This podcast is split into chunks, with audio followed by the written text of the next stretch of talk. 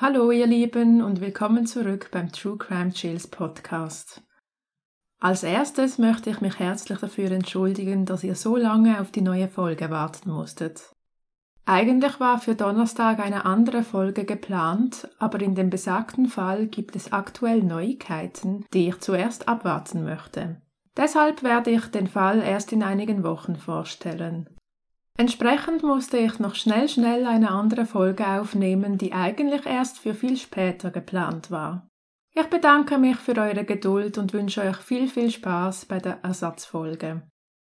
Heute erzähle ich euch die Geschichte von Egypt Covington.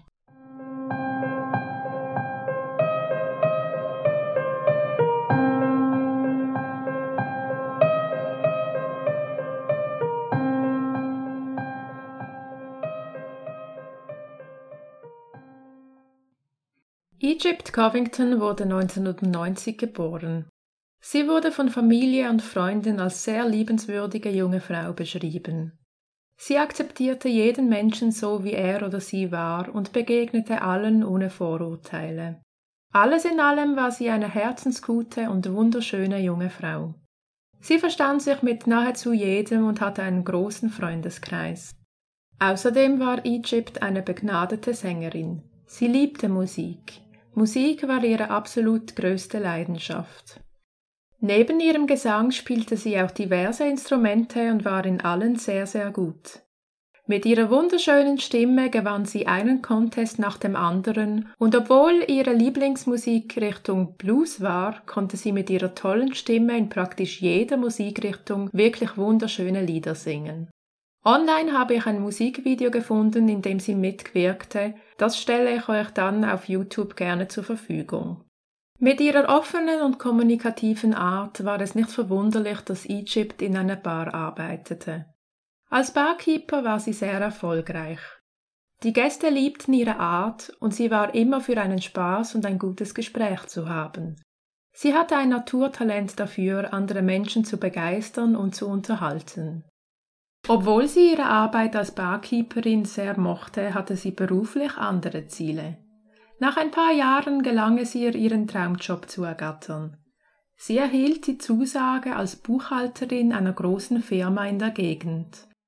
Das war ihr absoluter Traumberuf und sie war auch da sehr gut in dem, was sie machte. Mit ihrer Familie hatte Egypt ein sehr inniges Verhältnis. Sie war immer für alle da und es war ihr sehr wichtig, dass ihre Familie wusste, wie sehr sie sie liebte. Ihr Liebesleben war jedoch ein bisschen komplizierter. Bereits mit 17 Jahren traf sie einen Mann, in den sie sich Hals über Kopf verliebte. Sein Name war Curtis. Obwohl die beiden sehr, sehr verliebt waren, war ihre Beziehung eine Achterbahnfahrt. Sie trennten sich, kamen wieder zusammen, trennten sich wieder, das hatte weniger damit zu tun, dass die beiden sich nicht liebten, im Gegenteil. Doch da Egypt als Barkeeperin lange Nächte arbeitete und Curtis in einer 9 bis 5 Anstellung, hatten die beiden sehr damit zu kämpfen, ihrer Beziehung gerecht zu werden. Sie hatten schlicht zu wenig Zeit. Wenn Egypt zu Hause war, war Curtis am Arbeiten. Wenn Curtis abends zu Hause war, war Egypt in der Bar. An den Wochenenden arbeitete Egypt natürlich auch öfters in der Paar, und so wie es kommen musste, hielt ihre Beziehung diese Belastung nie lange aus. Nach langem Hin und Her beschlossen die beiden, sich endgültig zu trennen. Sie liebten sich, doch ihnen war bewusst, dass es einfach der falsche Zeitpunkt war. Zumal Egypt ihren Job in der Bar liebte und diesen zu diesem Zeitpunkt nicht aufgeben wollte. Sie wollten zusammen sein, aber es schien, als wäre der Zeitpunkt einfach nicht richtig. Nachdem sich die beiden endgültig getrennt hatten, hatte Egypt ein paar andere Dates, aber dabei entstand nie etwas Ernstes.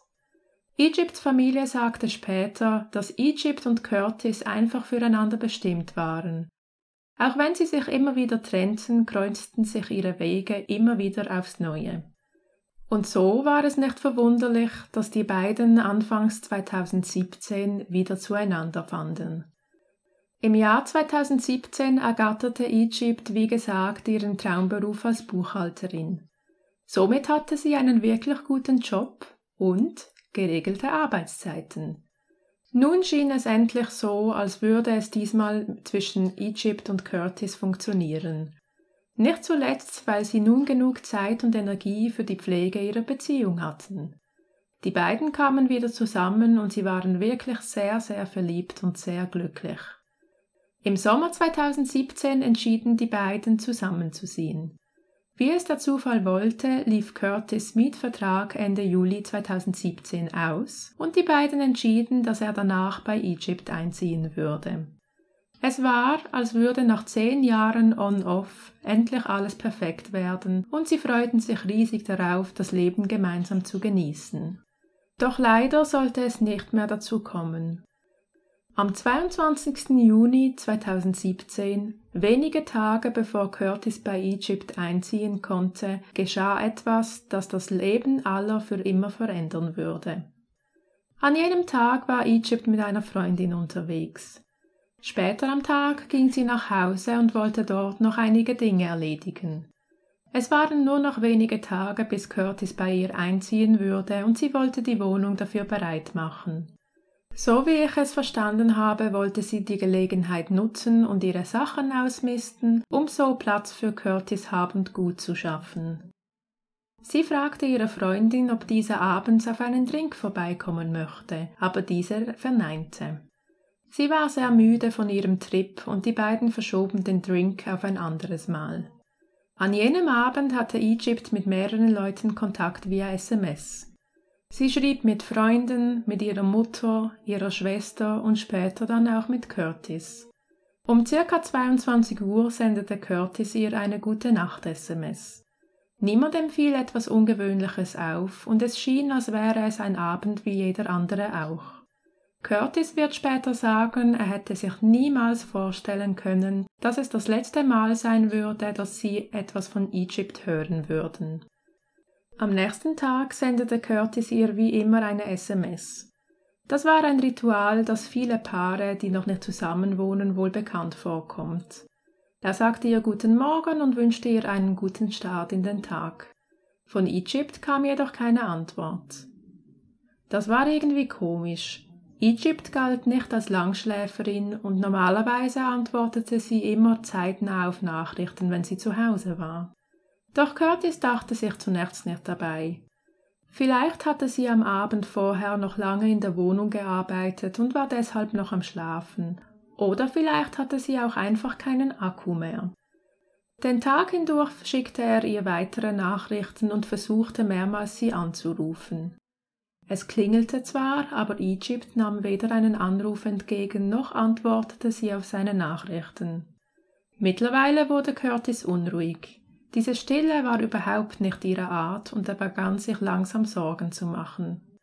Deshalb entschloss er sich, nach der Arbeit zu Egypt zu fahren, um nach ihr zu sehen. Als er zu ihrem Doppelfamilienhaus fuhr, verwandelte sich seine Sorge langsam in Angst. Noch während er in die Straße einbog, sah er Egypts Auto, geparkt vor ihrem Haus. Sie war offensichtlich zu Hause. Curtis Gedanken kreisten, während er ausstieg und zu Egypts Haustüre lief. Hatte sie einen Unfall und konnte sich nicht mehr bewegen? Oder lag sie vielleicht sogar bewusstlos in ihrem Haus? Als er bei ihrem Haus ankam, stand die Haustür weit offen. Curtis blieb fast das Herz stehen. An diesem Punkt war ihm klar, dass hier irgendetwas ganz und gar nicht in Ordnung war. Langsam betrat er das Haus und rief nach seiner Freundin. Und auf Anhieb kam Ruby, Egypts Hund, auf ihn zugerannt. Ruby war bekannt dafür, dass sie alle und jeden liebte. Bei jedem Besuch kam sie sofort angerannt, ließ sich knuddeln und war immer außer sich vor Freude, wenn jemand zu Besuch kam. Doch nicht an diesem Tag. Curtis erzählte, dass Ruby auf Abstand blieb, ihn anbellte und mit den Augen fixierte. Es schien fast so, als würde sie ihm nicht trauen, und das war sehr, sehr komisch. Immerhin kannte Ruby Curtis schon lange und reagierte normalerweise immer voller Freude auf ihn. Ruby rannte weg und Curtis lief ihr hinterher. Die Hündin führte ihn direkt zu einer Szene, die Curtis sein Leben lang nie vergessen wird. Mitten auf dem Boden lag seine Freundin Egypt. Sie lag regungslos da, war voller Blut und, Ihre Hände waren auf ihrem Rücken gefesselt. Hysterisch rannte Curtis aus dem Haus und wählte den Notruf. Als die Polizei und Ersthelfer bei Egypts Wohnung ankamen, dauerte es nicht lange, bis sie Egypt vor Ort für tot erklärten. Egypts Freund Curtis und ihre Familie waren am Boden zerstört über diese Nachricht. Sie konnten nicht glauben, dass sie nicht mehr da war. Gleichzeitig fragten sie sich jedoch, wie es so weit kommen konnte und vor allem, wer war dafür verantwortlich? Und was ich hier ganz besonders tragisch finde, ist, dass die Familie nicht durch die Polizei von Egypts Tod erfahren hat, sondern durch eine Freundin. Dieser Zusammenhang ist etwas komplizierter und ich hoffe, dass ich es richtig verstanden habe. Also, Egypt lebte in einem Doppeleinfamilienhaus. Eine Freundin von Egypt war gleichzeitig auch eine Freundin der unmittelbaren Nachbarn. Die Nachbarn riefen diese gemeinsame Freundin an, als sie die Polizei in Egypts Haus sahen. Die Freundin fuhr sofort zum Haus und benachrichtigte Egypts Familie, als sie von der Polizei bestätigt bekam, dass Egypt tot war. Die Ermittlungen begannen und es war schnell klar, dass am Tatort einiges sehr auffällig war. Zum einen waren Egypts Hände mit einer Weihnachtslichterkette gefesselt. Zum anderen starb sie an einer einzelnen Schusswunde am Kopf. Es gab keine weiteren Verletzungen und auch keine Abwehrverletzungen. Es gab keine Anzeichen, dass jemand eingebrochen war und auch absolut keine Anzeichen auf einen Kampf. Schon sehr bald war für die Ermittler klar, dass Egypt den oder die Täter gekannt haben muss. Sie gingen davon aus, dass Egypt mit ihrem großen Körperbau und der beschriebenen Persönlichkeit sich gewehrt hätte, wenn sie von Fremden attackiert oder beraubt worden wäre. Und natürlich, wie immer, wurde Curtis, ihr Freund, als erstes befragt und durchleuchtet.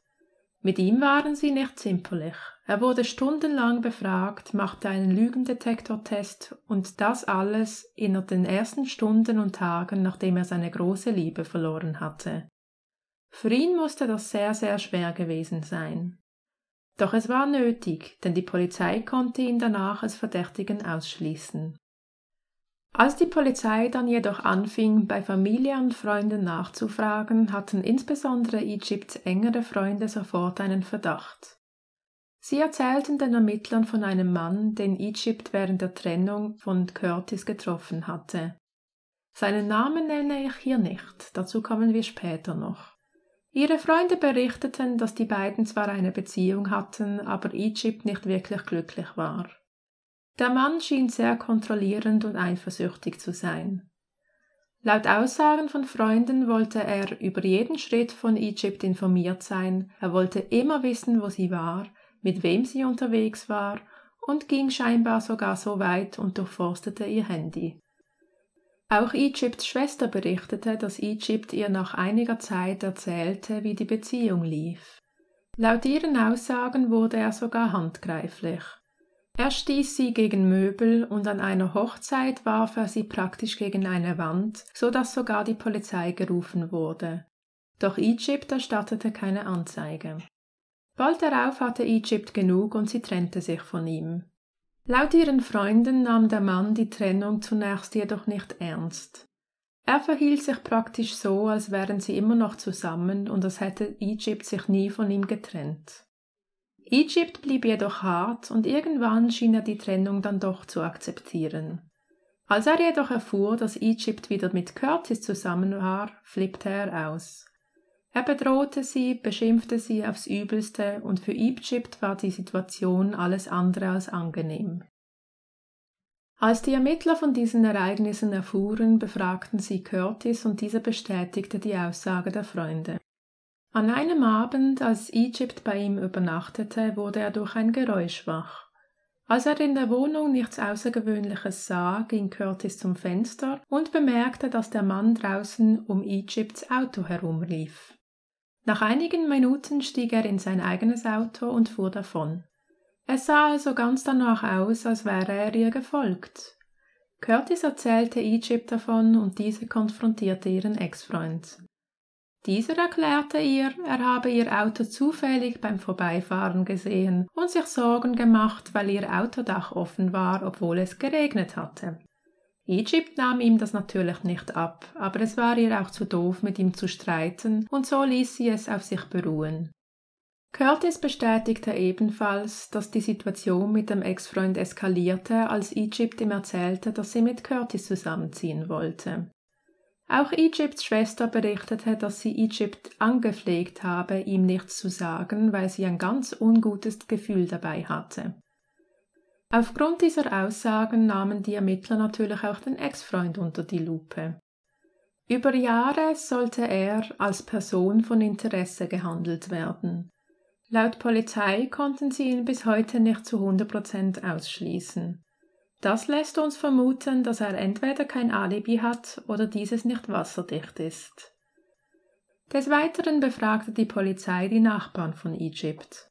Die unmittelbaren Nachbarn waren an jenem Abend nicht zu Hause, aber andere Nachbarn erzählten, sie hätten am Abend zuvor einen Knall gehört, der sich wie ein Schuss anhörte. Trotz intensiver Ermittlungen kam die Polizei in Egypts Fall keinen Schritt weiter und ihr Fall wurde langsam aber sicher zum Cold Case. Die lokale Polizei war jedoch überzeugt, dass der Täter in Egypts Umgebung zu finden sei. Ihr Ex-Freund war nach wie vor auf ihrem Radar und sie hofften auf einen Durchbruch. Die Monate und Jahre vergingen ohne irgendwelche Hinweise, die zu einem Täter hätten führen können. Im Jahr 2019 meldete sich die Familie öffentlich und erklärte, sie seien sehr, sehr enttäuscht von den polizeilichen Ermittlungen. Unter anderem gab es laut der Familie ein Haar, welches am Tatort gefunden wurde, jedoch nie getestet wurde. Die Familie forderte, dass die Ermittlungen an die Michigan State Police übertragen werden sollte. Durch ihr Drängen und die erneute öffentliche Aufmerksamkeit geschah dann auch genau das. Doch auch der Wechsel der zuständigen Ermittlungsbehörde schien keinen Fortschritt in Egypts Fall zu bringen. Bis vor wenigen Tagen. Am 6. November 2020 vermeldete die Michigan Police zwei Verhaftungen im Fall von Egypt Covington. Der zweite Verhaftete wurde nach wenigen Tagen wieder freigelassen. Und ganz zu unserer aller Überraschung ist der Mann, der verhaftet wurde, weder ein Freund der Familie noch ein Bekannter von Egypt. Im Gegenteil, im Moment sieht es eher danach aus, dass er für Egypt ein völlig Fremder war. Der Mann heißt Timothy Eugene Moore. Er ist ein polizeibekannter Verbrecher und hat einiges auf dem Kerbholz. Unter anderem bewaffneter Raubüberfall und Vergewaltigung während eines Raubes. Er wurde nun unter anderem wegen Mordes angeklagt und die Polizei ist nach wie vor am Ermitteln. Viel mehr wissen wir im Moment noch nicht. Die Ermittler lassen noch nicht viel durchblicken, da es sich, wie gesagt, immer noch um eine aktive Ermittlung handelt. Ich vermute jedoch, dass wir in naher Zukunft mehr über ihn erfahren werden und ich hoffe sehr, dass Egypts Familie dann endlich erfahren wird, was ihr in jeder Nacht passiert ist. Man vermutet, dass das gefundene Haar zu ihm geführt hat. Sollte das so sein, fehlen mir echt die Worte. Wie kann es sein, dass die örtliche Polizei dieses Haar so lange nicht testen ließ? Die Polizei, welche bis 2019 den Fall behandelte, muss sich entsprechend viel Kritik anhören. Nicht nur, weil sie es versäumt haben, das Haar zu testen, Nein, sie waren es auch, die fest davon überzeugt waren, dass Egypt ihren Mörder gekannt haben muss. Da stellt sich automatisch die Frage, ob sie sich vielleicht zu fest auf diese Theorie konzentriert haben und entsprechend nicht mehr in andere Richtungen ermittelt haben. Hätte Egypts Mörder früher gefasst werden können? Wie ich gelesen habe, war Moore im Gefängnis und kurz vor Egypts Tod entlassen worden. Laut Gerüchten war diese Entlassung nicht ganz so, wie es hätte sein sollen. Darüber informiere ich euch gerne, wenn ich mehr weiß. Aber hätte ihr Tod sogar verhindert werden können. Für die Familie wäre das eine Tragödie. Ich werde euch auf jeden Fall auf dem Laufenden halten, sobald die Michigan Police weitere Details veröffentlicht. Natürlich hätte ich warten können, bis der Prozess durch ist etc. pp, bis ich euch diesen Fall vorstelle. Aber ich finde es immer sehr spannend, wenn wir einen Fall miteinander angeschaut haben und ich euch danach immer wieder auf den aktuellsten Stand bringen kann. Entsprechend entschuldige ich mich, dass es heute wirklich eine sehr kurze Folge war. In Zukunft werden wieder längere Folgen dabei sein, Gerade aktuell bin ich an einem sehr großen Fall dran und glaubt mir, das Warten wird sich lohnen. Ich wünsche euch einen wunderschönen Sonntag, eine tolle Woche und wir hören uns wie gewohnt am Donnerstag wieder. Bis dahin, bleib sicher, bleib achtsam und schau nicht weg.